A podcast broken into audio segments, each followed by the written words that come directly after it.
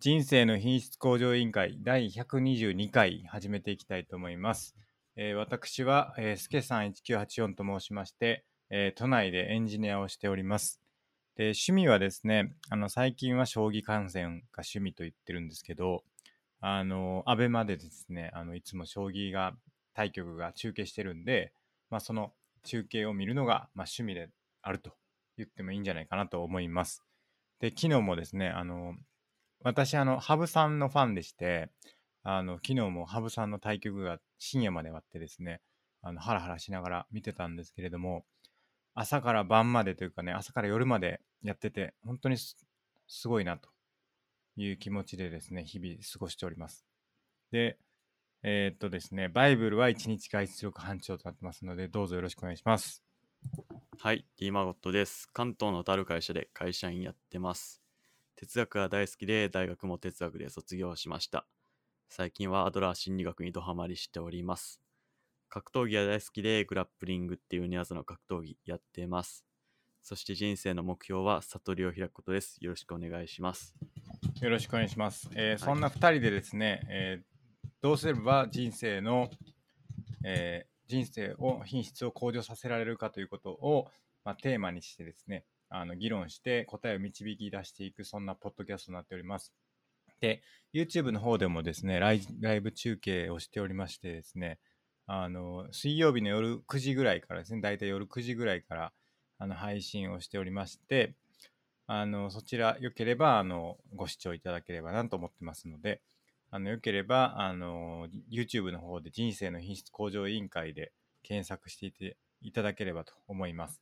で、お便りを募集してまして、お便りはですね、あの、Twitter の方で、シャープ i q o l とつけてつぶやいていただくか、えー、Twitter の公式アカウントを我々 IQOL2019 というアカウントでやってまして、そちらの、えー固定ツイートにですね、あの、ディスコードへのリンクがありますので、まあ、そちらに入っていただいて、あの、お便りチャンネルにですね、あの、投稿していただくか、あるいは、えー質問箱ですね、そちらも、あの、ツイッターの方で見れますので、こあの質問箱の方でとと投稿いただければ、あの、ディスカス、ディスカッションしてですね、あの、お答えできればなと思ってますので、あの、どしどし、あの、投稿いただければなと思っております。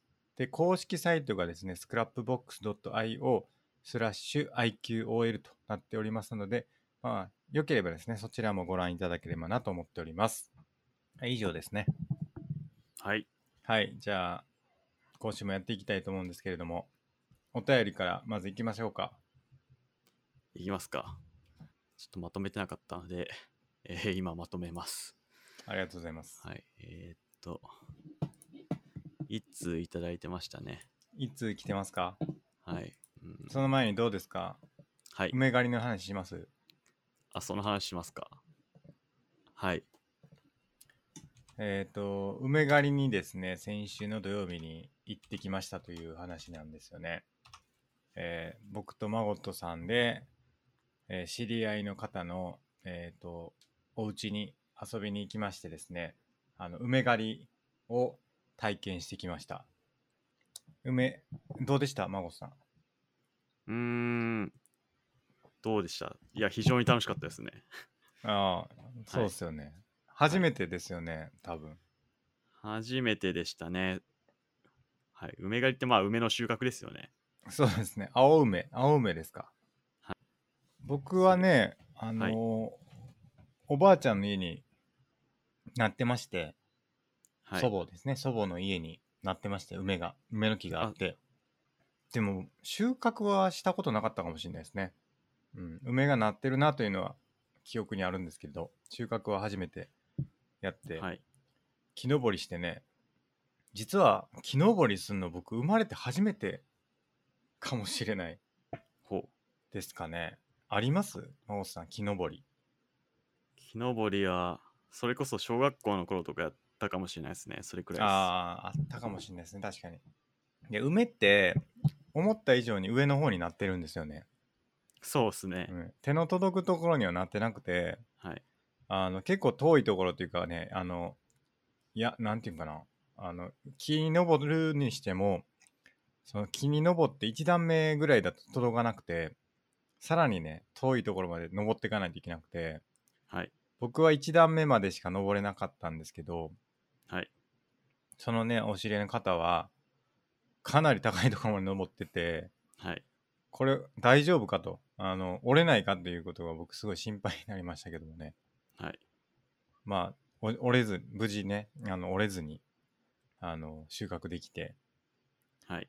綺麗な梅でしたね。なんかすごく立派なといか。そうですね。はい。うん、なんか傘でねあの受け止めてたんで傘のあの傘の骨ですかね骨にぶつかってなんかちょっと傷入っちゃったのがもったいなかったですねそれがなければあのかなり綺麗な梅でその後僕らあの梅酒作りしてねお真帆さん飲めないから、まあ、どうするんだって話はあるんですけどはい。あの梅酒作りしましてで持って帰ってあの孫さんは梅シロップ作りですかはい。やってましたかねはい。どうでしあたかのやっはいやっぱり梅っていろんなとこ、木のほんといろんなとこになってるんで、結構上の方とか、さうん先端の方とか取りづらくて、まあ取れるとこを手で取るんですけど、うんまあ、次取れるとこ手で取れるとこなくなったらどうするかっていうと木を揺らしたんですよねはいはいはい木を揺らしたら結構バタバタってまあ落ちてきてうんでそれで結構地面にも落ちちゃって割れたりのそうですとかねあって、そうですねはいこれあれなんプかロいいことあるんです かねプロの人どうやってんだろうなって思いいまやした、ね、そうですね実際そうですね多分多分あれちゃいますねめっちゃでかいネットみたいなのを木の根元から広げてんじゃないですか、あーそういうのがあるんじゃないですかね多分それかなんかもっとなんだろう脚立みたいの持ってきてああまあまあそれは全然ありですよね脚立はい、やってんのかなって、うん思いましたそれはありですね一個ありですね、うんはいいやー結構ねい立ほんと立派な梅だったんであの後どうされたのかわかんないですけど僕らでねあの梅酒作って梅シロップ作ってちょっと楽しみですね、早く飲むのがそうっすね。あの、梅酒は僕はお酒飲まないんで家族にあげるんですけど、あれ大丈夫ですかそれ言ってあ、大丈夫です。えサプライズサプライズ大丈夫ですかサプライズ、サもうプライ本ズ人に確認取ってるあるんで大丈夫です。あ確認取ってますか飲むっサて聞いてんで、あそうですかそれならよかったですけど、サプライズだったらちょっとカットしないといけなかったから よかったよかった大丈夫です、それは。大丈夫ですかわかりました、ぴぴったりでし。た僕ええぴったりっていうのは、あいや持って帰った梅の量がねちょうどぴったりであの、はい家にあった瓶に詰めたんですけどぴったりぴったりの量であ、そうなんですね。うんえ、家にあったのは何リットルのやつなんですかあれどれぐらいっすかね2リットルぐらいかな多分あの梅が2リッ790梅が800グラムで角砂糖も800グラムで1対は1いはいで梅シロップにしたんで多分、はいまあ2リットルか1.5かぐらいだと思いますね、多分なるほど。うん僕は3リットルの買ったんですよね。ああなるほどちょっとでかいそしたらこんなやつ結構余裕があって、はいはいはいはいあ、ちゃんと入ったみたいな。今日見たらもうだいぶシロップっていうかね蜜降りてきてましたわそうなんですよね。はいはい。あれも不思議なもんですよねはい。で、結多構分あの、ええ毎日見るのが楽しいっていう。そうですねそうですね、はい。なんかやっぱり変化があるっていうのはいいことですね、はい。日常に、はい。うん、やっぱ日々生きててあ明日どうなってるやろっていうのって結構大事だと思いますね、はい。うん、そういう意味で何かこうそういうのは結構いいですね梅酒とか梅シロップなんかは目に見えてね毎日変化があるから楽しい、見てて楽しいですねあれはどれぐらいで出来上がるんですかねうん、梅シロップは10日って書いてました。 10日で梅が使ってあ、そうっす。10日でできて梅取ってみたいな。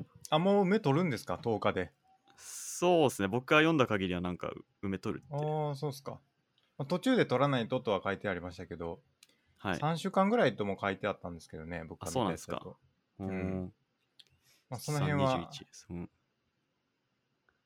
個人差なるほがというか、好みによるのかもしれないですね。でも、梅酒はうん。最低2か3ヶ月みたいな。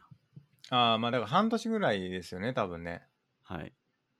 しかもなあんれ、で、かなり持ちますからね、梅酒とかは。はい。梅酒の方が時間はかかる。そうですね。はい。僕もあのー知り合いの家に行った時に、20年ぐらい前の梅酒とか飲ませてもらっ20年。たことありますけど ね。そうでし作たっ。自作。なんか毎年毎年作ってるらしくて、はい。もう、ほこりかぶってましたけ ど、瓶は。 20年やばくないですかほこりま、ほこりまみれでしたけど、あの、味は美味しかったですね、すごく。えうん。な濃厚な感じで、濃縮されてっていうか、いう感じですかね。まあ、多分だからそれぐらい長持ちするんでしょうね、梅、梅酒っていうのは。ー、そうなんすうね。ん。 20面白年いすごいな。面白いですよね、そう考えると。。はいいや、良かったですね。ほんと貴重な経験でしたね。貴重な経験。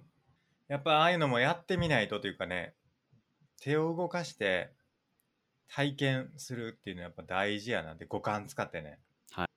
まあやっぱ虫いましたよ、やっぱり。虫はすごかったっす虫、ね。虫いました、やっぱり。はい。うん。でもあれ、虫食べん、梅食べないのかなってちょっと思ったんですよね。うーん。食べないんすかね。梅は全然なんか虫来てなかったですよね、全然。はいはい。なんか僕もなんかその家で仕込みやってる時ちょっと気づいてるところとかをあの包丁でちょっと削ってやってたんですけど、なんか削ったとこすんごい甘い匂いするっていうか梅のすごいいい香りがしてはい。これ虫寄ってくるやろうなと思ったんですけどはい。意外に虫食いみたいなのは見なかったですかねうん。梅に梅は食べないんすかね、虫は。食べないのかななんか不思議だなと思いましたはい。それがなるほど。うんなんか手入れとかも特にしてないっておっしゃってましたから、はい。それでね、毎年 毎年梅がなるってすごいなって思いますけどね。うん。土の中の栄養どないなっとんやろなっていうか、そうっすね。うん、不思議、不思議ですわ、本当に。はい。落ち葉とかから発酵してこう、肥料になってるんですかね。何もしてないとしても。あー、かもしれないですね。うん、どうやってその土が肥料になってるかとかも、うん、気になりますけど。うん。うんなるほど。いい、いい体験でしたね、非常に。そうっすね。えーい素やあ晴りがらとしいう体験でしたあ。りがとうございましたと、はい。えーいうところです。はい。はい。じゃあ、お便りいきましょお便りいきます。う。はい。えー嫌われる勇気の方を読んだのですが、アドラー心理学を未だ実践できてないです。嫌われる勇気の本以外でおすすめの著者の本と具体的な実践方法とお聞きしたいです。えー本のレベルで人の顔、顔色を伺ってしまうんですよね、とのことです。そうですね。うんまず、嫌われる勇気ですけど、はい。いい本だとは思うんですけど、はい。まあ、ちょっと僕の意見ですけど曲解されがちというか、うん誤解されがちな部分もあってうん。 「嫌われる勇気」っていう題名に引っ張られてうん。もう別に他の嫌われようが何しようがどうでもいいから自分の好きなことをやれっていうことでは、アドラー心理学がそうではなくて、はい。はい。はいま。あ、別に積極的に嫌われに行けとかはもちろん言ってないですし、うん。まあアドラー心理学の本当の大事なとこは自分も幸せだし相手も幸せっていうところを目指していこうっていう話であってうん。あの、まあ、その結果最大限の自分が努力したけどうん。でもその結果嫌われちゃったらまあやむなしだよねっていうところはあると思うんですけどうん。でもそれはまあ最終最終的なやむなしなとこなんでうん。まずは自分と相手の幸せっていうものを丁寧にすり合わせていきましょうっていうのがアドラー心理学の根幹なんですけど、はい。はい。はい。そこが嫌われる勇気ではうん誤解。されがちうん。うん。なんですよね。嫌われる勇気では、どういうふうに書かれてましたっけその嫌われるということに関しては。あーまあ、ちょっともう一回ちゃんと読み直して読み直そうないとダメですけど、まあ、私の記憶ではあのー自分らしく生きてうんその結果相手に嫌われても、うんあいそれは相手の課題だからしょうがないっていうなるほど。感じの書き方だったと思います。なるほど。はい。まあ、それは大事だと思うんですけど、自分なりに生きるっていうのは。うん。まあ、でもそれは、まあ、もちろん相手の幸せも尊重してっていうことなんで、うん。まあ、そこは誤解されがちなところでありますが、なるほど。で嫌われる勇気の本以外でおすすめの著者の本は、うん。同じ岸見一郎さんの本だと、えー100分で名著がやっぱ僕はすごい一番いいなって思ってて、 100分でめっちゃ。 100分で名著のアドラーのやつ。嫌われる勇気の100分でめっちゃもありましたけど、それではなくてってことでえ、すかそんなんありましたっけあれ違いましたっけなかったっけ岸見一郎さんの100分で名著のアドラーっていうのがありますね。アドラーっていうのがありました。はい。嫌われる勇気に100分の名著なかったでしたっけうーん、僕の勘違い記憶にはかなないです。あ、そうですか。はい。で、もう一つは、えーっと、野田俊作さんの本はすごいいいです。うんうんうん。野田俊作さんの。はい。あの、岸見一郎さんの実質師匠っていうか、岸見さんにアドラー心理学を教えた人で、うんうんで、それで野田さんは日本にアドラー心理学を最初に持ち帰ってきた人って言われてて、うん。はいはい。はい。で、その野田さんが書いてる、なんか4冊の本があるんですけど、うん。なんかアドラー心理学を語るシリーズみたいなはっていうい。のがあって、なんか4色の本で非常に分かりやすいんですけど、まあ、それは僕は4冊読んでもちろん岸見さんの本も感動しましたけどそれとはまた別の感動があってあアドラー心理学が言いたいことってこういうことなんだなみたいな新しい発見がたくさんあってうんうん。それはすごい良かったですね野田俊作さんの。はい。大体アドラー心理学の本は、えーその2名の方の本がいいと思います。うんうんうん。はい。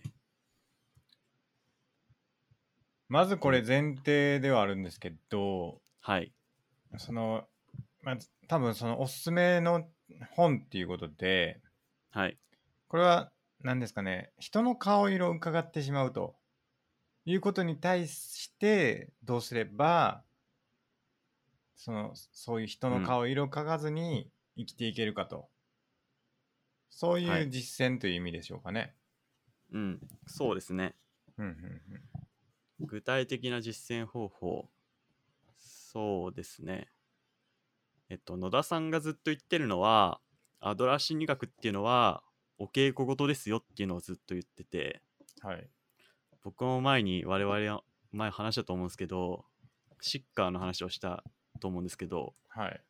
例えば本ですごい、えー、うまいサッカー選手の技術を習ったとこでそれがすぐに実行できるわけではなくてうんそこには練習と実践が必要っていうのと同じようにアドラー心理学もあの岸見さんなり本田さんの本を読んだだけではすぐ実践できるものではないと僕も思ってるんですよね。はいはいまあ、。そういう意味でのお稽古事って言うんですけど、はい。えーっと具体的な実践方法としてはなんか自分をアドラー心理学の知識に基づいてこう客観的に考えてみるとかがいいのかなと思いますね。ほう。はい、というと。えーっと例えばはい。自分の気持ちはこうだから多分アドラー心理学的にはこういう段階であってうんうんうん。はい。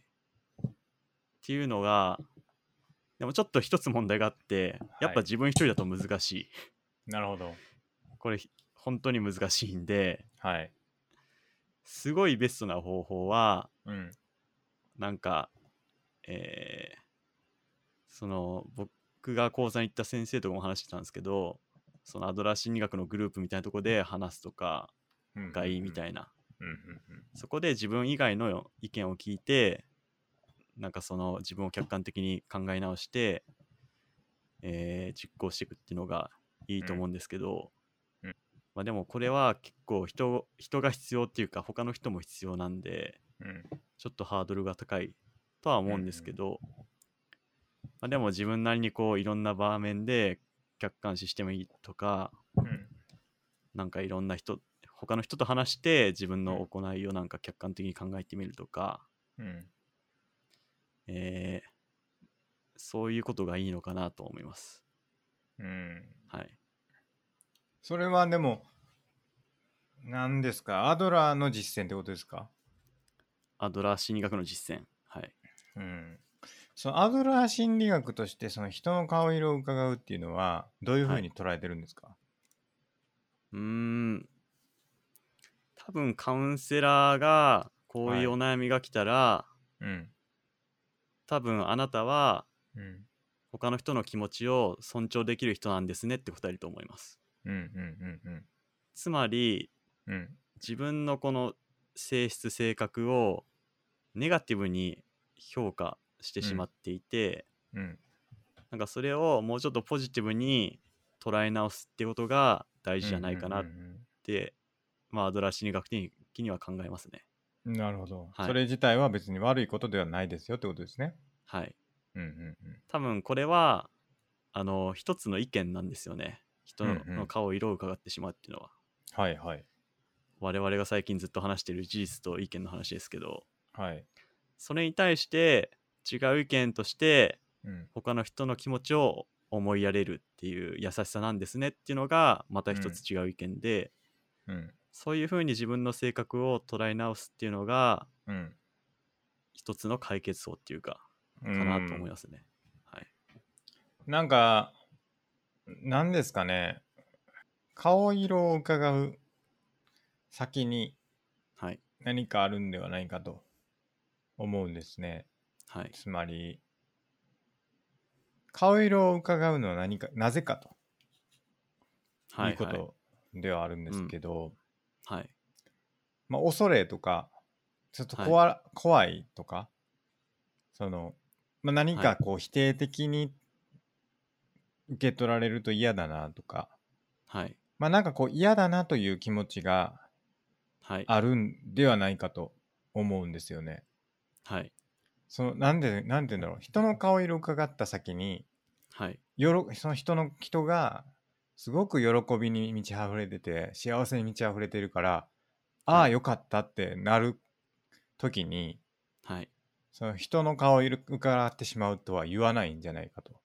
はいその人の気持ちを理解できるうんというだけであればね、なんか、そのやっぱはいネガティブな感情を受け取ってしまうっていう意味なんじゃないかと思うんですよね。ポジティブな感情もはいもちろん見えるかもしれないですけど、はいこの場合、このお便りでいただいてるあの内容っていうのは、人の顔色を伺った結果、その自分にとってネガティブな感情を引き起こす。まあ、それ、その、なんだろう、その感情自体がネガティブっていうこともあるし、顔色を伺って、あ、ちょっとこの人怒ってそうやなって思ったら、ちょっと距離置こうとか、ちょっと自分の行動に制限をかけるというか、その、それがネガティブ方面に向いてる。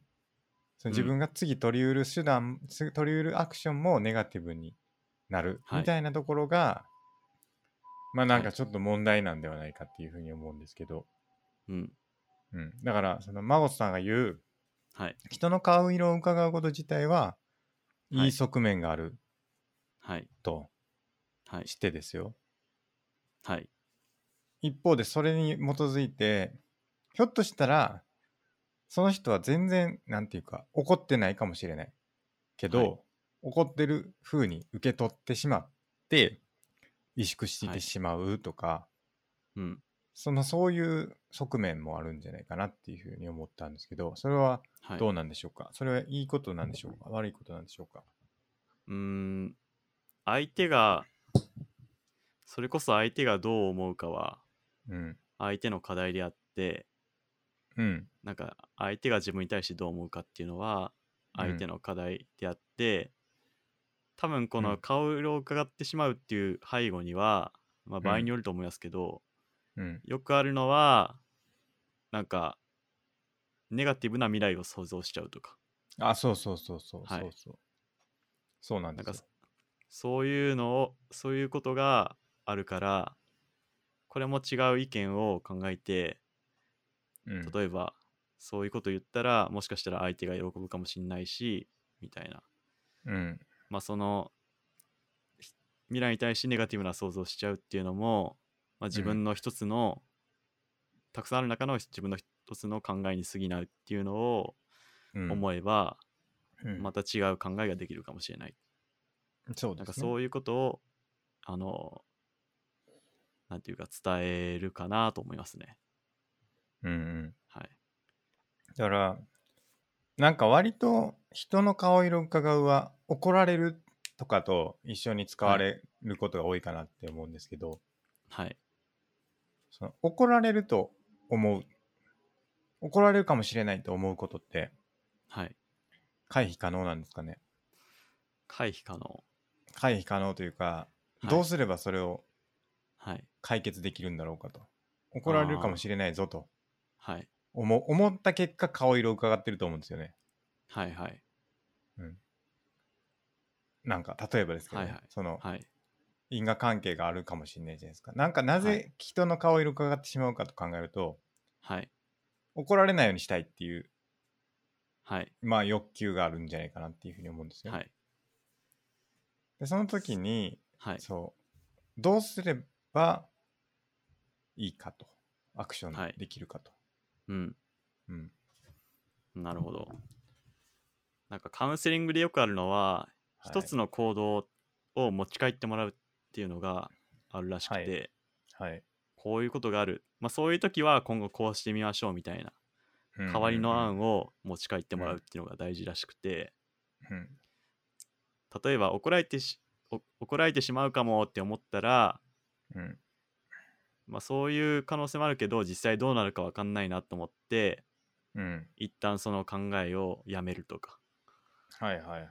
なんかそういうふうにこう来たらこうみたいなうん。一つの対処方法をうん。持ち帰ってもらうっていうのはいいかもしれないですね。はいはいははい。い。なるほど。はい。つまり、この場合で言うと、例えば。えーっと、人の顔色を伺ってしまうけど、うん。まあ、その、それは、うんあの、相手の気持ちをおもんぱかれるっていう自分うのん長所であって、うん。かつ、うんあ。の、今後怒られるかどうかは、うん。まあ、どうなるか今時点では分かんないから、気にしないようにしようって心がける。はいはいはい。なるほど。っていうのが一つのなんか代わりの案かなって思いましたねうんうんうん。はいなるほど。はい僕が思ったのは 怒られるかもしれないっていうのが、まあ、結果じゃないですか言ってみればはいそれに対処する一つの方法が人の顔色を伺うっていうアクションだと思うんですよねはいつまり怒りそうやなって思ったら自分の行動を変えるっていうのが、まあ、この人の顔色を伺うことによって怒られることを回避をしようとするアクションの一つだと思うんですけど、はい多分なんか怒られないためにすることって顔色を伺う以外にもいろいろあるんじゃないかなって思うんですはよいね。はいはいだからそれを探してみるとかも、まあ、あるあり得るかなっていう。だから多分結構顔色を伺って怒られるのを回避するのって結構難しいと思うんですよね。というのもはいもう怒りそうやなってなってる時に取れるアクションってかなり少ないんじゃないかなって思うんですよね。なんか、あこの人もう今すぐ怒りそうやなって思ったら、はい結構無理、無理くないですか避けるのむず難しくないですか怒られるの、その、そこから。そうですねだから、なんかそこもあ、あ、あなんか別の手段が、例えば取れる。まあ、この人がなぜ人の顔色をこう伺うかっていうのが、はい、まあ、何かにつながってると思うんですけど、なぜか、な何かの理由で人の顔色を伺ってると思うんですけど、その何かを回避するために人の顔色を伺ってるんだとしたら、はいその何かが起きる原因の、なその何かが起こるのを回避する行動のは、パターンっていうのは、人の顔色を伺う以外にも、ひょっとしたらあるんじゃないかなっていうのを、うんまあ、僕は実践、具体的な実践としては、それを考えてみるっていうのは、うんまあ結構ああり得るんじゃないかなっていううん気はしてるんですけどね。僕はどっちかでそっちっすかね。なんかうん、やる、やるとしたら。はい。多分顔色を伺ってしまうっていう悩みは、うん。おそらく話をその本人から直接どんどんどんどん聞いていくと、うんもっと違う原因があるってことですよね、多分スケさんは。あ、そうですね。例えばはいそういうこと。なぜか、根本的にそう。根本的になぜ、なんで顔色を変わってるかっていうことに、はい。何かある、あるんじゃないかなってういう。ん、そうですね。うん。多分そこを言語化できればだいぶ楽になると思いますね。そうです、そうです。はい。それはなんか一個あるんじゃないかなっていう。はい。で、多分、なんか、何かが、何かを回避したい時って、はい。僕はですけど、準備するっていう ことなんですよね。やる、やるのは割と。はい。こう来たらこう返そうみたいなのが、まあ、どんだけ準備できるか次第みたいな。例えばだから、研究発表しないといけないとか、はい。時とかも、教授からこういう質問来るんちゃうかなとか、はい。いやこの質問されたマジで嫌やなとか、なんかもう相手、 それこそ相手の立場に立って、一番攻撃的に自分を攻撃するとしたら、どういう質問するやろうな、みたいなことを考えて、それをあらかじめ考えとけば、それよりも弱い質問であれば、あ、それは分かってるな、みたいな感じではい。乗り切れたりするんで、まあ、やっぱその辺はなんか割とこう自分自身に対して問いかけてなんだろう、準備しとくっていうのが、まあ、割と、まあそうできないパターンっていうかいきなり来るパターンもあるんでなかなはかい。難しい時、なんかねあの机に向かってたらいきなり教授が横に来てはい。進捗どうみたいな感じで 来たらもう対準備も何もないでないですけどはい。なんかあるある程度決まったスケジュールがあって、はい。なんか2週間後に発表しないといけないとか、そういうのがあれば、まあ、そこでどういうことを聞かれたら嫌だろうなとかを考えるみたいな。うん。準備をするってことですか準備が僕はやっぱ大事。僕ずっと言ってるんですけど、あの、仕事は段取り9割っていうのを言ってるんですよね。はい。でも段取りで全てが決まるとはい。いうことを僕は常々言ってますね。うん。どうですかそうですね。準備も大事だと思います。うん。大体、最近アドラーの現状をたまに読んでるんですけど、はい。結局アドラーが何か原因を挙げるとしたら、はい。共同体感覚の不足。すべてはそこに行き着くっていう。なるほど。はい。共同体感覚の不足、はい。もうちょっとわかりやすくと言うとどうですかえつー、まっりと、はい。えー自己需要、他者貢献、他者信頼の、まあ、ちょっとこれもまた ややこしい用語ですけど、自己なんかそれ需要、他者信頼、他者貢献、他者貢献。はい。それなるほの、えー感覚、感覚って言っていいのかな、それが、どこか足りない状態だから、不安定になってしまってるっていう、ど。なるほど。はい。多分、たしああ、なるほどね。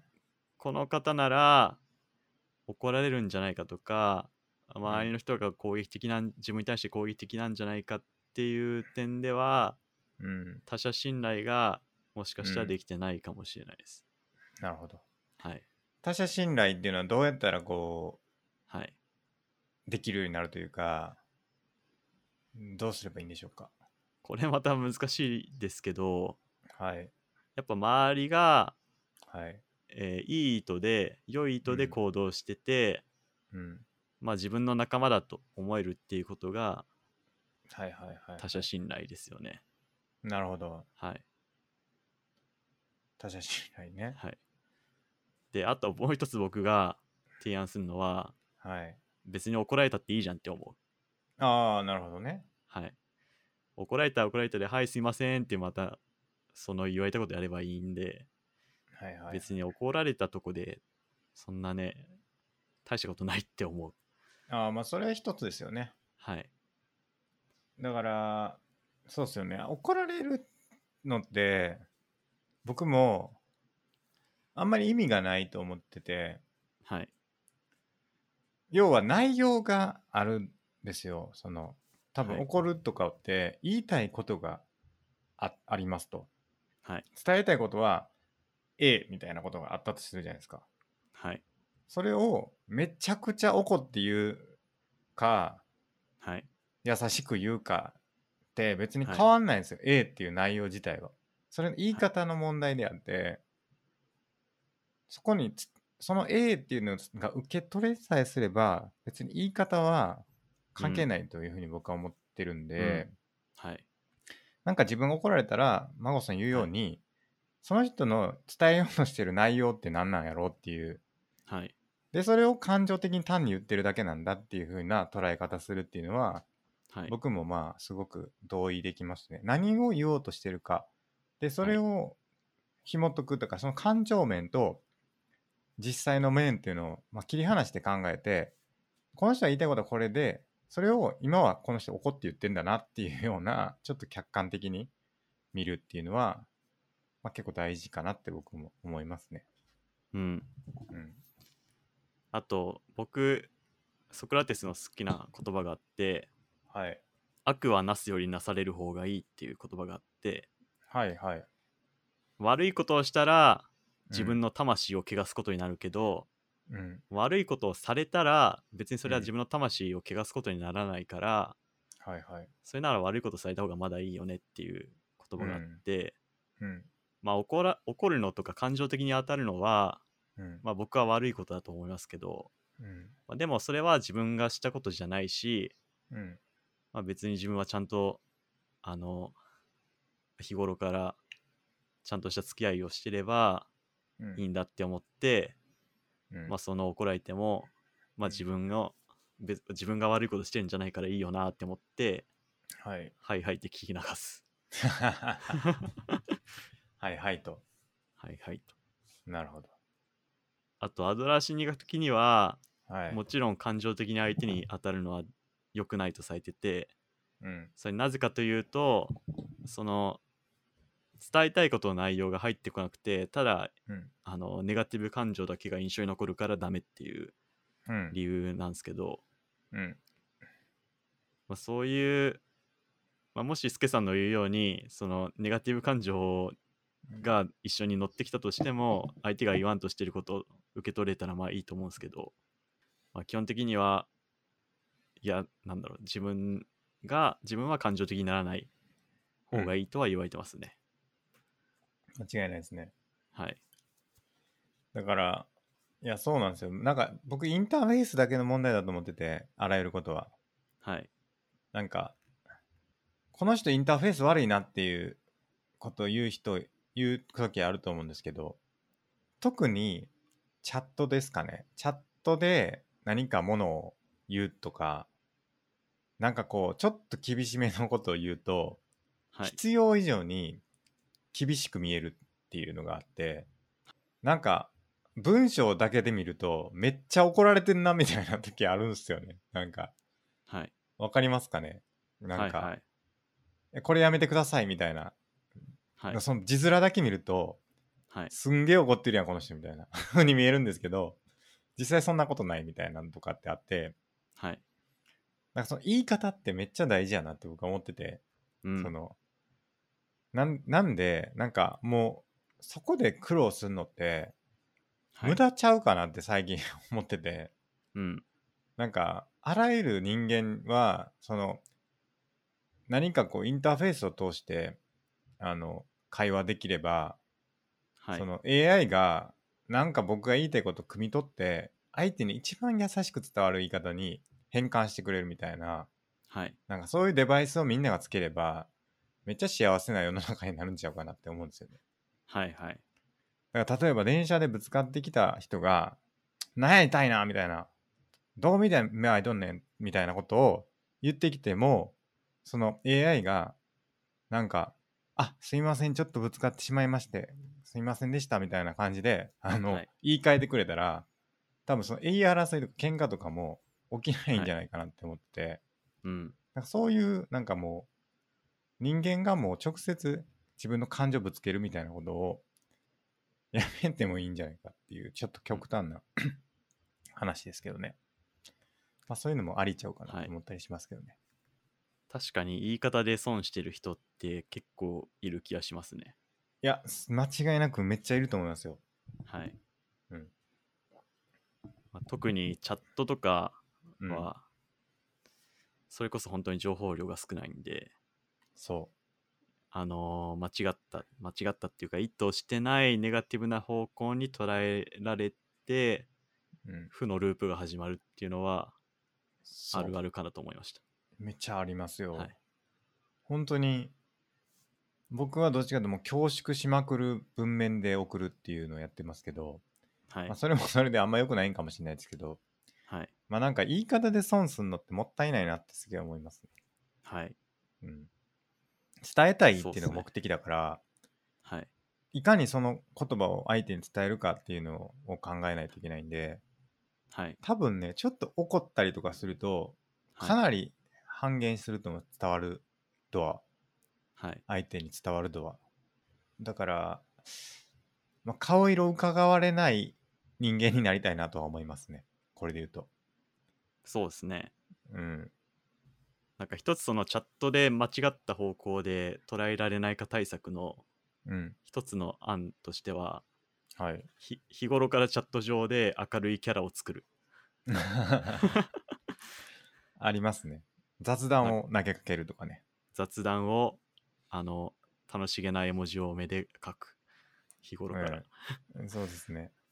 まあ、あの、エンジニア界隈では、その、びっくりマークとかつけんでええやろみたいな文化がちょっとあるんですけど、はい。なんか僕は結構びっくりマーク結構大事派なんですよ。はい。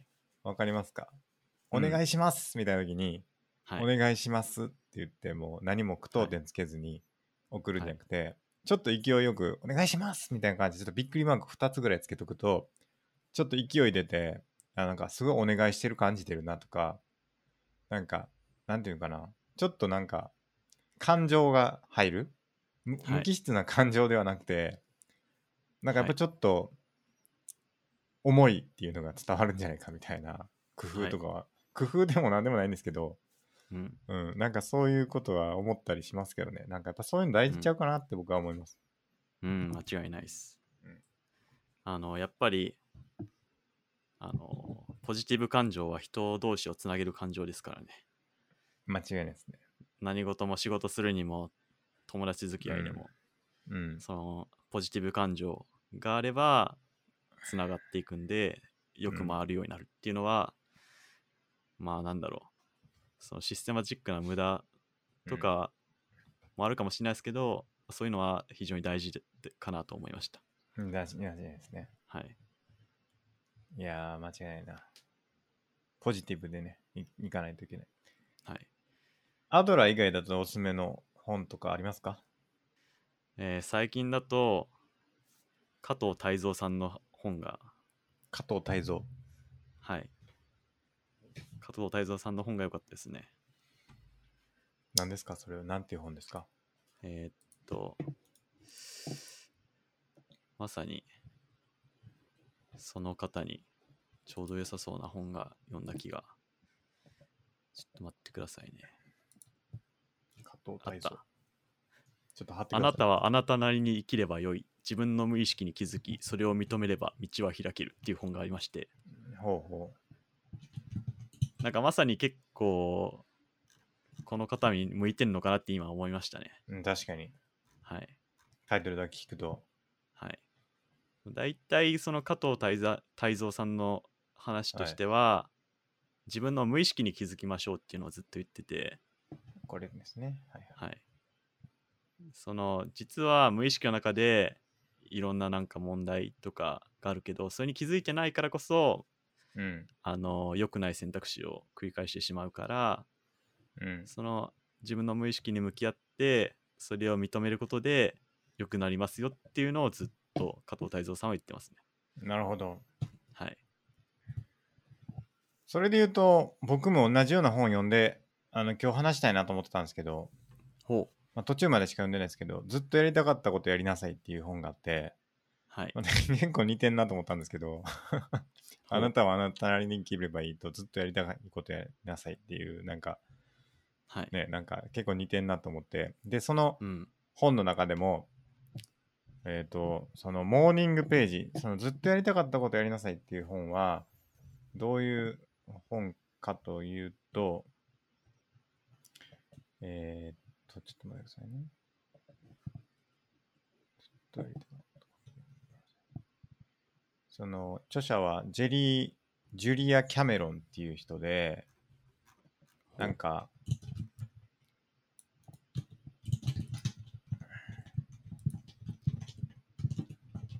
ちょっと調べてるんで、あの、加藤泰造さんの本の方を先にお願いします。そうですね。加藤泰造さんは、は僕いが前話してた、あのーはいテレフォン人生相談のパーソナリティをしてる方で、はいはいはい。えーパーソナリティと言いつつめちゃくちゃ心理学系には通じた人で、うん。あのそういう本を山ほど山ほどたくさん書いてるか方で、はい。まあ、そのテレフォン人生相談僕好きなんでそれ経由でそれつながりうんうんうんうで本一冊買ったんですけど、はいはい。 まあ、それでなかなか面白いなという内容でしたね。まあ、しかも第一章の題名が「なぜあなたはいつまでも変われないのか」っていう、なるほど。はいまあ、なかなかあの人によってはぐさっとくるというかうんうん。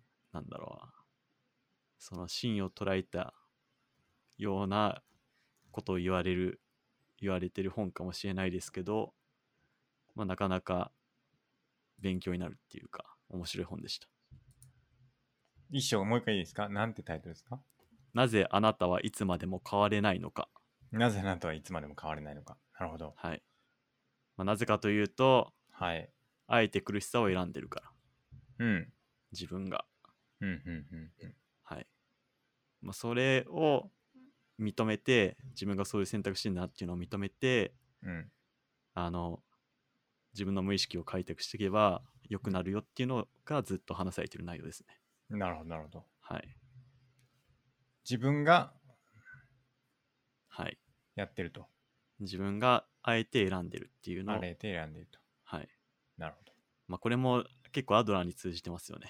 うんうんうん。はい。まあ、その加藤泰造さんもアドラーのことは学んでるっぽくて、うん。あの、本でちょいちょい出てきたんで、なるほど。だいぶ通じてるとこは多いと思います。なるほど。無意識、そうですね。無意識に選んでるってことですね。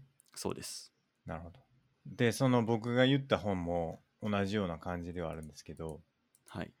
アマゾンの、えー、と紹介文読むと、10年以上売れ続けているロングセラーっていうことで、あの毎日の繰り返しに埋もれた自分、そろそろ起こしてみませんかと。実験と観察からなる単純な科学的アプローチによって、創造的に生きる方法を明らかにし、自分のいろんな側面との、えー自分のいろんな側面との出会いを導いていくっていうことで、まあ、これが多分無意識に気づくっていうのと結構似てるなと思ったんですけど、はい。なんかやっぱり自分の内側には、この本では、あの自分の内側には、すごくその創造的な子供っていうのがいて、で、なんですけど、じ理性的な自分っていうか、まあ、常識的な自分みたいなのが、結構自分を抑え、その創造的な子供を抑えつけてると。はい。なんでそんなことやるのとか、そんなことやったら笑われるんじゃないのとか、そういうなんか常識的な自分がやっぱりそれを抑えてると。で、それにまず気づくことによって、その創造性っていうのをあの見出して育てていく。そうすることによって、まあ、創造的に生きていけるよっていうようなことが書かれた本なんですよね。はい。で、この本の中で紹介されてる本方法が、まあなんか2つあって、大きく2つあって、その1つがモーニングページっていうやつで、それはどういうものかというと、毎朝起きてすぐ A4 のノートに3ページひたすら書く。自分が思ったことをひたすら書く。うん。で、それを誰にも見せちゃいけない。まあ自分も読み返さない方がいいっては書いてましたけど、うんまあ、そういうふうにして、あの、自分が今何を思ってるかっていうのをただただ書きまくるっていう方法。これ僕もやってみたんですよね、試しに。はい。したら、まあ、著者の人が言って排排水って言ってるんですけど脳の排水って言っててはい。結局なんかなんかすごいしょうもないこととかいろんなことをやっぱ脳は考えててはい。それをもう吐き出してあのすっきりさせるっていう効果があると。うん。まあそれが自分の無意識に気づく行動にもなっていてうん。自分はなんてことを考えてるんだろうっていうことが結構明らかになるうんなっていうのが、僕もやってみてすごい驚いたんですよねこれやってみたらうん。なんか A43 ページってめっちゃ多いんですよ4000文字ぐらいあるんかな多分 A4 A4 っってめってちゃでかいんで学生が使ってる普通のノートよりでかいですよね。でかいでかいでかいですでかいです、めっちゃでかいんでめっちゃ時間かかるやろうなって思って実際1時間ぐらいかかるんですけど僕今、はい書く書きが終わるのにはい。でも書くことはあの思った以上に止まらないうん。なんか、まあ、僕はなんか手が痛くなったなとか書いてるんですけどはい。なんか思った以上にあの脳みそってはこんなにいろんなこと考えてるんだなっていうことにめっちゃ。ゃ気づくきっかけになって、はい。で僕らよく推奨してる睡眠あ睡眠じゃない瞑想とか言ってはいますけど、はいかなり瞑想に近いですねこれはこのアクションっていうのはうん。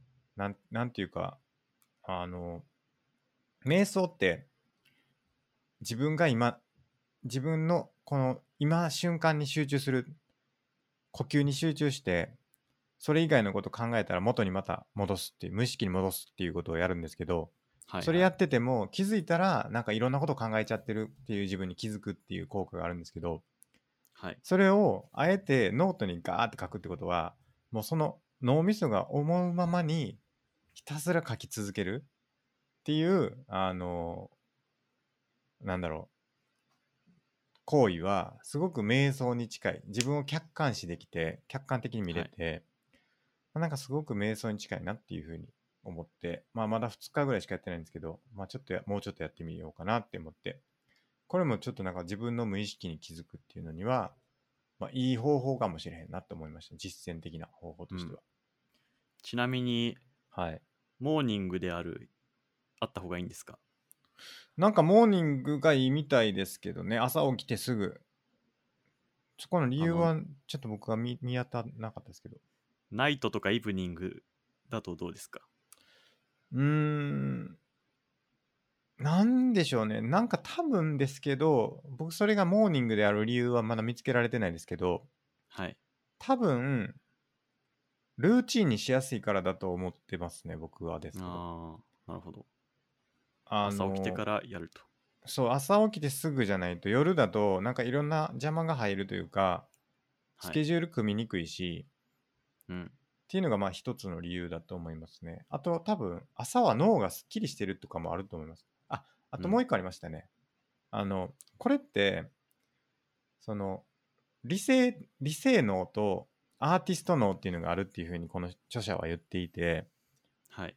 理性脳っていうのが常識的な考えをするとかまあ論理的に考えるとか、まあ、そういう働きに使われる脳、まあ、左脳とかって、まあ、左脳右脳って最近あんまり本当じゃないみたいな話もありますけど、まあ、左脳、はい言ってみれば左脳的な脳みそですの使い方とはい。そのアーティスト脳っていう創造的な脳みそっていうのがあって日常生きてるとその理論論理脳みたいなやつがそのアーティスト脳っていうのを押さえつけてるとだからアーティスト脳がなんか突拍子もないことを思いついても理論論理脳がいやいやそんなん言ってもみんなに笑われるだけでしょとかそんなんやっても結果出ないよとかまあなんかいろんな理言い訳をつけてこの理論的に押さえつけてるというふうにはい言ってて、うんその理論脳をあの疲れさせるとそのノートに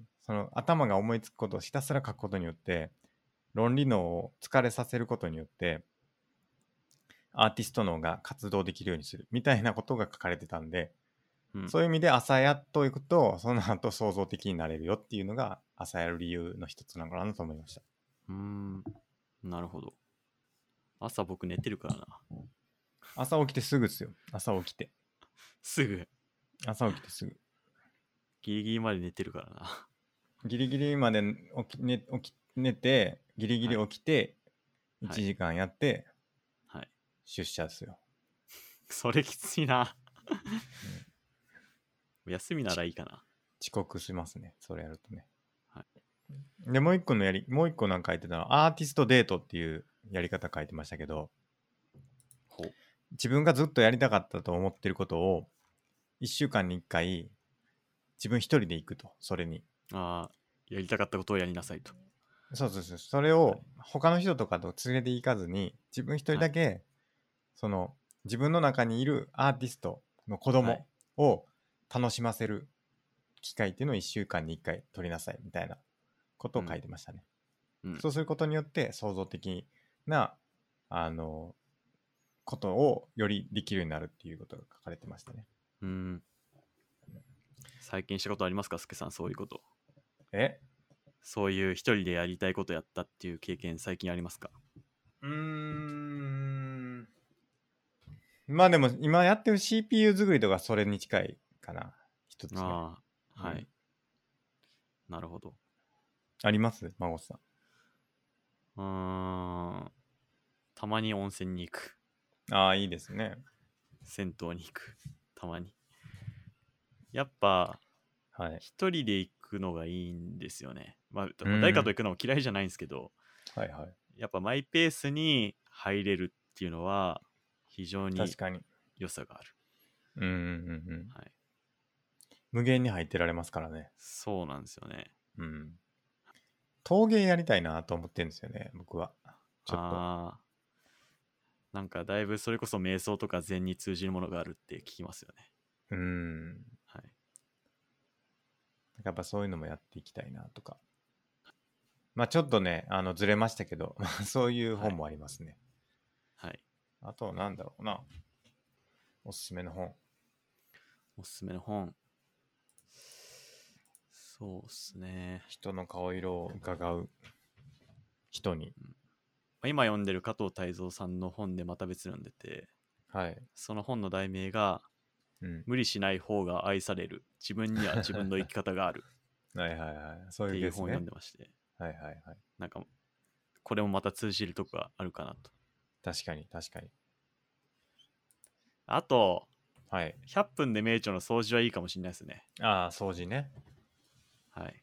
はいは多分あのそれこそ掃除って他人の言うことは「はいはい」って合わせときゃいいっていうい。はいはい。のはして唱えずなんでなんかある意味気が楽になる考え方かなと思いました何でしたっけ えーっと、なんだっけあれな。あのえあの人。カーネギーの本何でしたっけ道は開ける道は開けるでしたっけ道は開けるだっけ人、人に優しくじゃな人をくて。動かす人を動かすだ人を動かすとかね僕は良かったですけどね人を動かすはカーネギーまだ読み切ってないなまあでもこういう感じでアドラーに興味を持ってもらえるのは非常に嬉しいですねそうですねはいアドまラあーしかも伝道師として、うんはい。なんかこういう自分を変えていこうっていう気持ちあること自体がうん相当、なんだろうとても素晴らしいことだと僕は思うんで、僕もそう思いますはい最高の状態だと思いますねそうですねうんまあそれをお手伝いできたらなとそうですねまたちょっと何かあれば、い、あのいつでも聞いていただければと思いますはいはいありがとうございますはいありがとうございますじゃあどうしますかメインテーマいきましょうか孫さメインテーマんはいじゃあ上の方いいいいっすかあいいですよちょっとあのスケさんのツイッター見てたらトーはフいル受けるぞって書いてて、はいはいはいそれについてちょっとお聞きしたいなとなるほどはいなるほど。ちなみにちょっはとい僕の話で恐縮ですが、はい。トーフル1回だけ受けたことがあっおておー、すごい。では僕いその時、はい大学1年生くらいであお一番できる時っすね。正直ある程度、まあ正直に言うと自信はあったはいつもりなんですけど、はいはい。軽くひねられて終わりましたね何点でしたちなみに。いやもう30点とかだったっけなああ、え、まあまあで120も、点満点のやつですよね。そうです、そうです、そうです。ああ、いや、ほんとカスみたいな点数でしたよ。あ、でも30点で、まあまあの方ちゃいますああ、ちょっと平均は分かんないですね。今回の僕の目標40点です から。はっきり言って。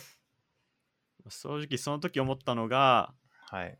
センター試験とかうんは、あの、幼稚園レベルだったなって思いました。あの、い や、そう、そうだと思いますよね、実際。はいあの、日本で、なんか僕が読んだ、あの、記事によるとですよ、これははい。あくまで僕が読んだ記事なんで、本当かどうかわかんないんですけど、はい。日本とかで、あの、トーイックって流行ってるじゃないですか。はい。あれってなんでかっていうと、トーイックが簡単だかららしいんですよ。はい。はい。はい。つまり、日本人の英語力ってそんなに高くないので、うん。そのトーフルとかに行くと、はい測れないらしいんですよね難しすぎてトーフル、はい。はい。はい。だからトーイックっていうのであの英語力を測る必要があるとはい。いうことらしいんですよねだから海外だとトーイックってほとんど流行ってないはい。らしいんですよねっていうのもはいみんな満点取るからっていう多分そういう理由だと思うんですけどはい。あのトーフルとかはその多分確かあの理系とかの大学にまあ理系じゃなくてもいいかその海外の大学に普通に英語で授業してたりとかするのところに行ってちゃんとやっていけるよねっていうことを確認するうん。ためのものだったりするので、はい。かなりレベル高いみたいですね。うん。で僕はそれであの別に 自分のレベル高いから TOEIC じゃダメだよ TOEFL にしようっていうことでは全くなくてはい。あの、まあ、試しに受けてみようっていうふうに思ったっていうのがまあ1個なんですけど、はい。まあ、それは何で思ったかというとあの知り合いの人が今なんか海外の大学院にあの通い始めたっていうのをこの前聞きましてはい。で、それをなんかいろいろ聞いたら、あ結構面白そうやなと思って、その、なんか最近ってオンラインで大学院とか受けれるらしいんですよ、その海外の授業とかを。はい。はい。で、しかも週に1回3時間ぐらい、まあ2コマ分ですよね、大学の授業で言うと。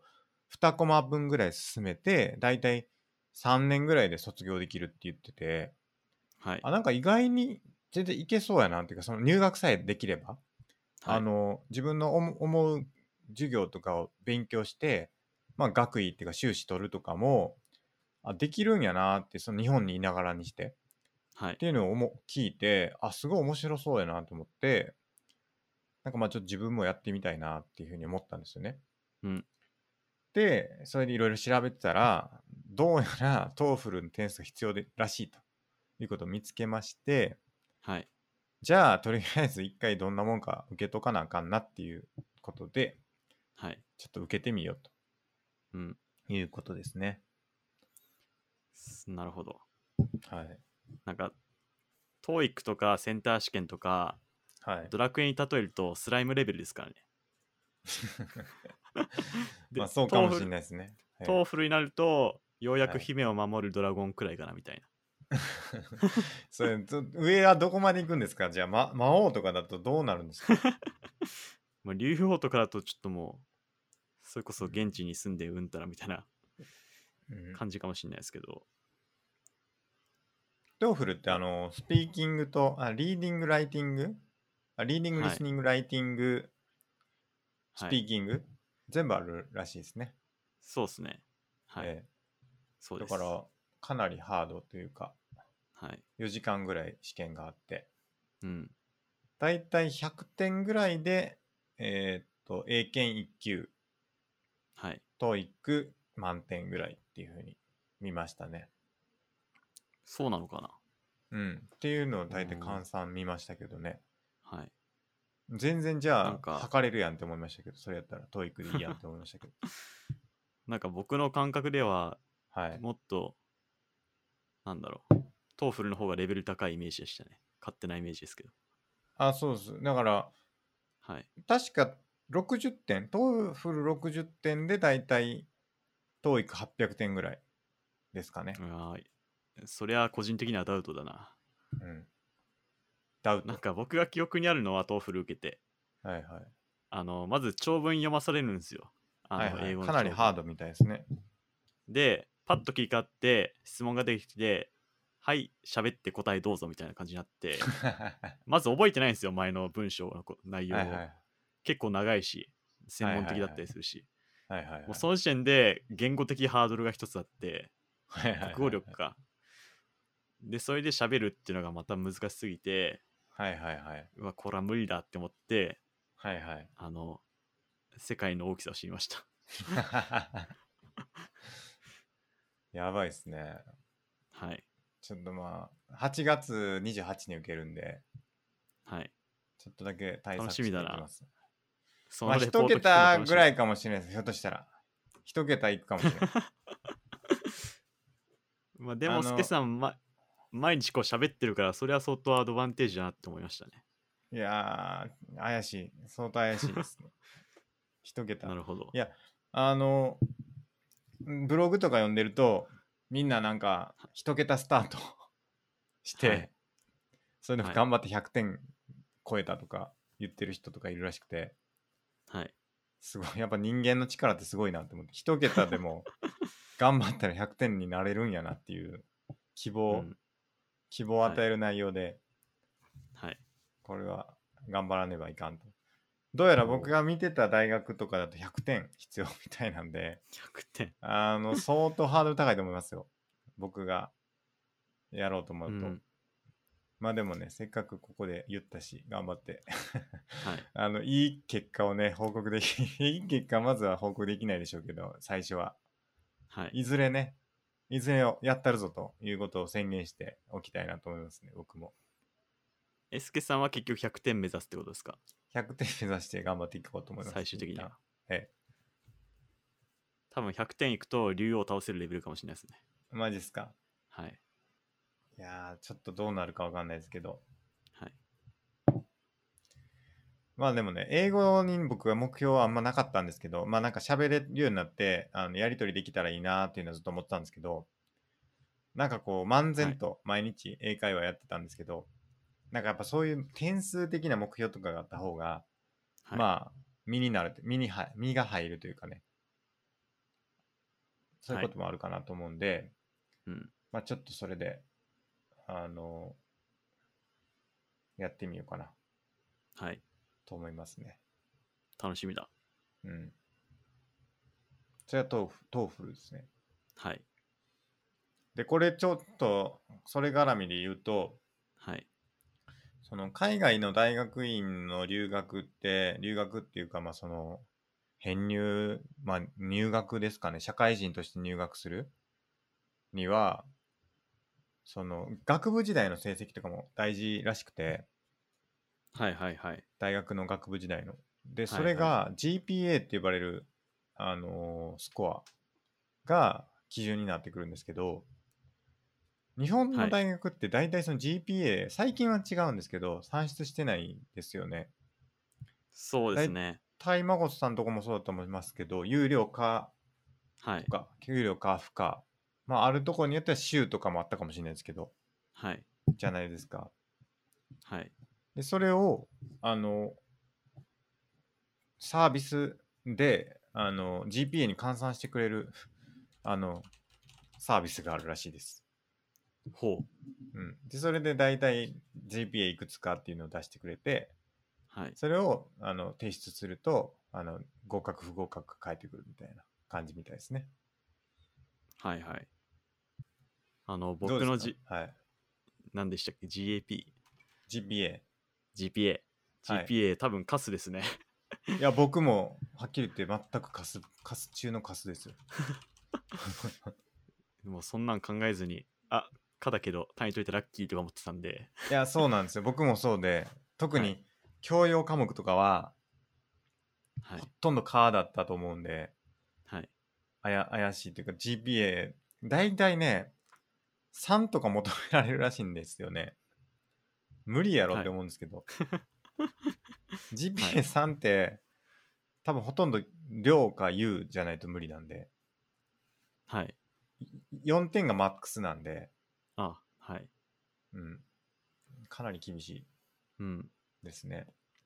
なるほど。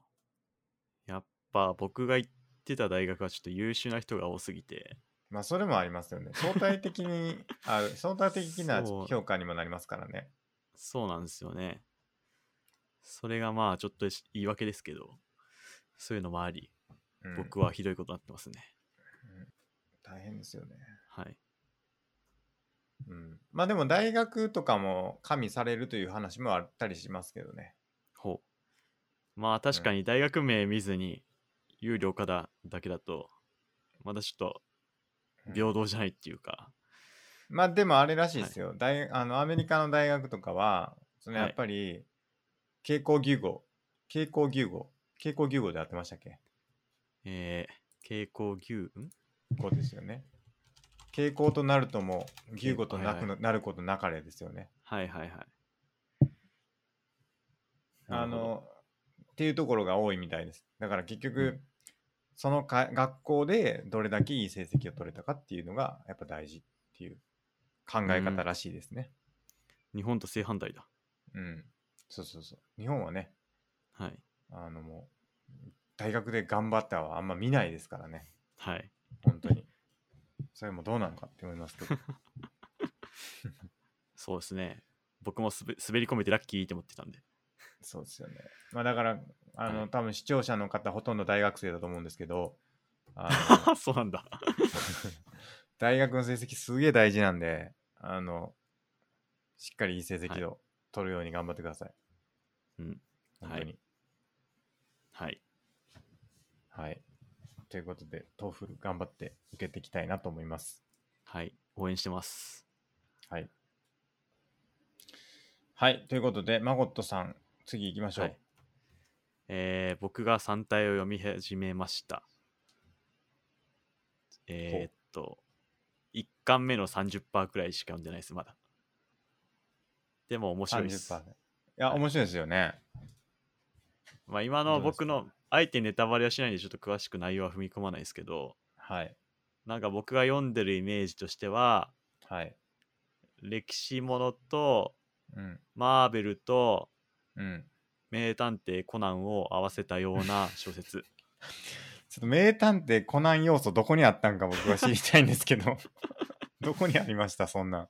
結構ミステリー感多くないですかあ、まあミステリーっぽいですね。うん。なんか、えー、謎の死が連続死みたいな。ああ、そういうことですね。それでちょっとコナンっぽいなみたいああ、なるほど、なるほど。な。はい。そういうことですね。はい。あの、ボール蹴ってめっちゃ飛ぶとか、そのあー麻酔、麻酔針があるとか、そういうことじゃないですね。そういう、あの、アそうクいうシこョンとで的なもの ではなくて、アクションの話じゃなくて、ミステリー感ってことミですスね。テリー的なところですね。はい。いや、3体は、あのー僕も全部読みましたけど、やっぱり、やっぱり読んで思ったんですけど、その、文、まあ、これ言ったかな文章を読んで、情景を想像させようとするうん。のが、すごいはい。多いというか、なんていうかな、まあ、ボキャブラリーちょっと貧弱ですけど、情景がその文章を読んだだけで、想像できるように作ってるはいと。思いますね。うん。だからかなり情景描写が細かいと思いますね。うん。そう思わなかったですか確かに、説明、情景の説明ありますね、いろいろ。ありますよね。はい。だから想像力豊かな人は、あれを見て、すごくパッとこう頭の中に、今この人がどういう状況に置かれてるかっていうのを想像できるんだと思うんですよね。はい。なんですけど、 僕は全く想像力が豊かではないので、はい。あのーうんちょっとそれが残念ですね、僕においては。あのああ、はい。想像できない。どんうなん場所にいるか。うん。うん。まあでも僕も注意深く読まないと分かんないことはよくあるんで、うん。そんなスケさんは特別、なんか、劣ってるわけではないと思います。あと、前提知識とか、はい。なんか SF の知識とか、はい。ある程度あった方がより楽しめるんやろうなとは思いますね。なんかその読む関連で一つ僕がちょっとあれって思ったのが、はい。なんか登場人物が中国人な んで、名前も中国名で、はいはいはい。ずっと女性だと思って読んでったら、はいはい、男性だったっていうことがあって、誰あ、ですかそうなんだみたいちみにな。どの人ですかえー、なんだっけ。最初、最初の方に出てくる人ですね。ワンミャオですかじゃなくて、それさえもう忘れたっていう。イエウェンジェですかじゃないですね。イエウェンジェは女性ですよね。えーっと、王病。王病ね。わかる、はい確かに。確かに、王病は確かになんか女性なのか男性なのかちょっとわかんないです。読んでったらなんか、妻がとか出てきて、はいあはいはい。この人男性だったんだみたいな、いうことがありましたね、王病は、つうか、お女の人じゃなくて女性じゃなくて男性か。男。性です。なんで、王病の妻がみたいなこと書いてあって、はいはいはい。あ、そうだったんだみたいなことがありましたね。いやー、毎回なんて読むかわかんなくなるんですよね。あの、あ人の名前が、中国人の名前が。あ。はい。読み仮名振っそてくれてる時はいいんですけど。その王病っていう人も、どっちも2文字、漢字2文字とも日本人には馴染みがない感じなんで、はいはい はい。最初読めないっていう。イエウェンジェとかね。はい。もうわかんないですね。うん。いや、3体面白いっすよ。はいぜひ、3部作全部読んでほしいですね。早いところ。これ映像化するの本当楽しみですね。楽しみですね。あの、えブラッピー、ブラッピーでしたっけ、確か。ブラッピットですよね。はい。確か。うん。もう映像化できたら本当すごいと思います、これ。うん。本当なんだろう。まあ、それこそマーベル並みの予算かけてやんな いと、ちゃんと映像化できないと思うんで。いや、 そうっすよね。はい。いや、今、真央さん、一一部じゃないですか。1巻でしょ。はい。 2巻とか3巻とか、より映像化難しいんちゃうかなって なるほど思っちゃいますけどね。はい。スケールがとんでもないですね。3体はう。ん多分まだ僕そのスケールのでかそさのスケール感かって。か感じてないですね。えー多分2巻、3巻からもうどんどんスケールがとんでもないことになっていきますから。ちなみにあの僕なぜ3体読もうかって思ったのはいいはい。今1巻2巻が Kindle でセールしてるっていうのが一つではい。あともちろんスケさんが勧めてたっていうのもあるんですけど、はいはいあ。ともう一つはヨッピーさんっていうウェブライターの方がはいはい。なんか普通に SM SF とか読まないけどはいあの楽しいよみたいなこと言っててはいはいはい。でそんで自分も興味持ってはいはいはい。あの買ったっていうなるほどなるほど。はいいやー、結構やっぱり、なんて言うんですかね。僕はですけど、はやっぱい SF って、なんかやっぱり、想像力がすごいなと思うわけですよ。著者の。ようこんなこと考えたなって思うんですよね。はいそれが、やっぱり、僕ら、あの、サービスとかを作ったりするんですけど、普段、あの、働いてる時に。はいなんかやっぱ、その範囲ってすごいちっちゃいなって思うんですよ、やっぱり。はいうん、なんか想像つく範囲でしかもの考えられてへんなって思うんですよね。だから、なんかこう、突拍子もないことを考えるっていうのは、こういうことなんだぞっていうのを、なんか、学ぶ機会というか、そういう楽しさもありますね、僕にとって。うん自分やったらこの発想全くなかったな、みたいな。その未来予測とかをやるわけじゃないですか、結局。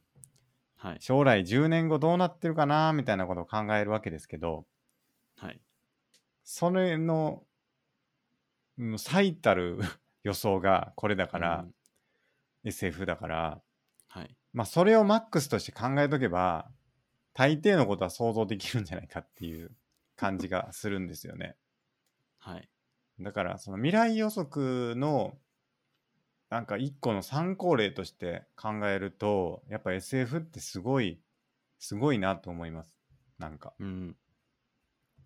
将来こうなるよっていうことをはい。参考にする勉強に参考にするまあ単純に面白いってのもあるんですけどね本が、はいまあ、そういう読み方もありますね僕にとってなんかヨッピーさんが言ってたのは、ツイッターで、はいなんか読み進めるうちに作者に対して、世の中には本当に頭のいい天才が存在するんだなって感心するっていうツイートしてて、ああまあそうですよ本当になんかスケさんが今言ってたこの想像を超えてくる内容みたいな、っええていうのがなんかこの先に待ってるんだろうなっていうのが思いましたね。そうなんですよ。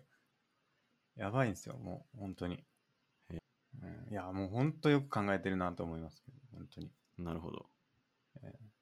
ちょっと他もいっぱい読みたいですね。うん。 SF。おすすめの SF。僕あんま SF 読まないんですけど、はい。おすすめあれば教えてほしいですね。はい。まだ僕、コナンかなーっていう状況なんで、コナンって言こっれてからるです人、ね僕初めて見ましたね。3体はコナンだ って。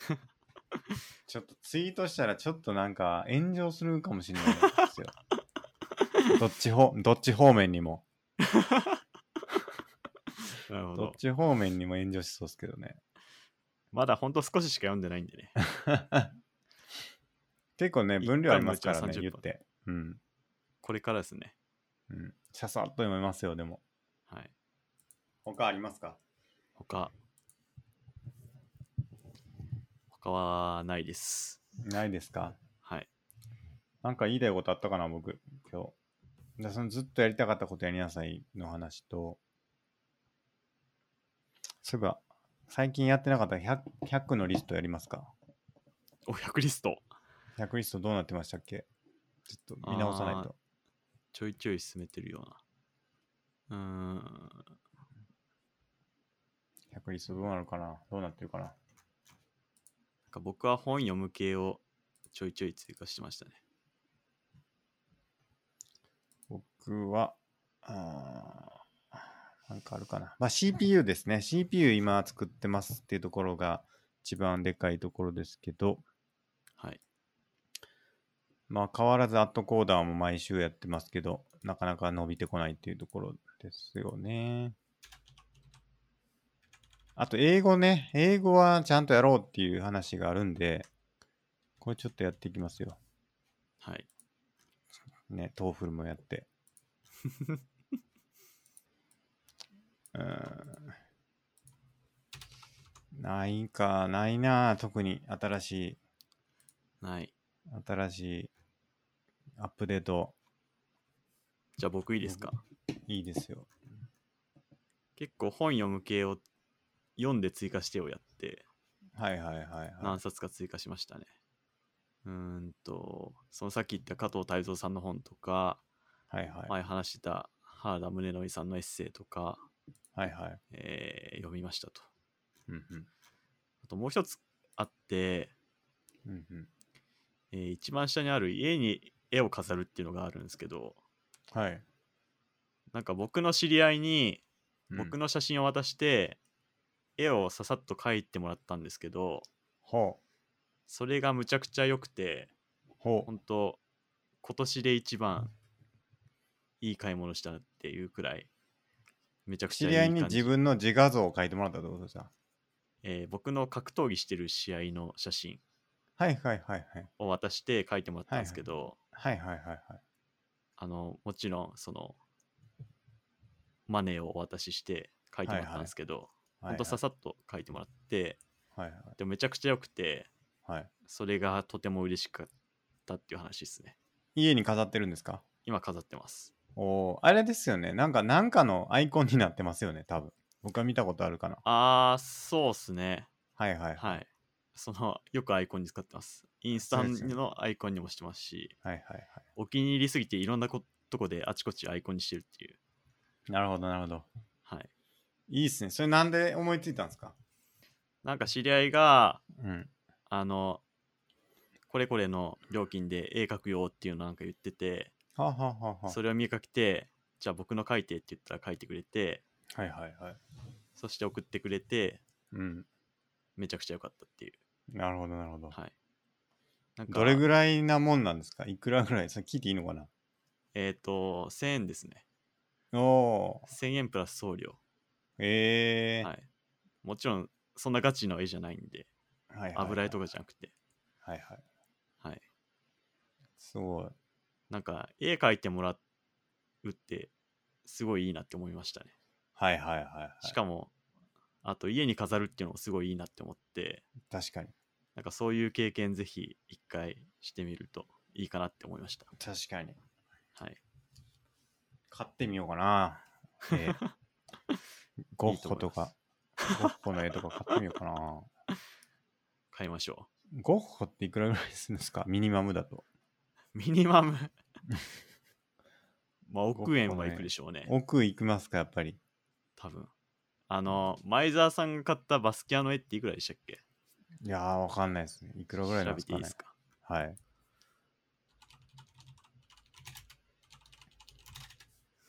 えー、62億円。うーん。あ、123億円もあった。高っ。前澤さん月に連れて行くじゃないですか、誰かを。はいはい。その時に、岡田敏夫さんが言ってたんですけど、はい。あの、まだ売れてないアーティストっていうか、まだ売れてない画家を連れて行くかって言ってましたね。えー、スケそさのん、人の。 スケさん絵描いてワンチャンありま すね。これいや、そう。で、あの、その人の絵を、あの、売り出すと、その後。すると、価ああ、すごい値が上な。がって、みたいな、なるほど。みたいなこと言ってましたね。賢い。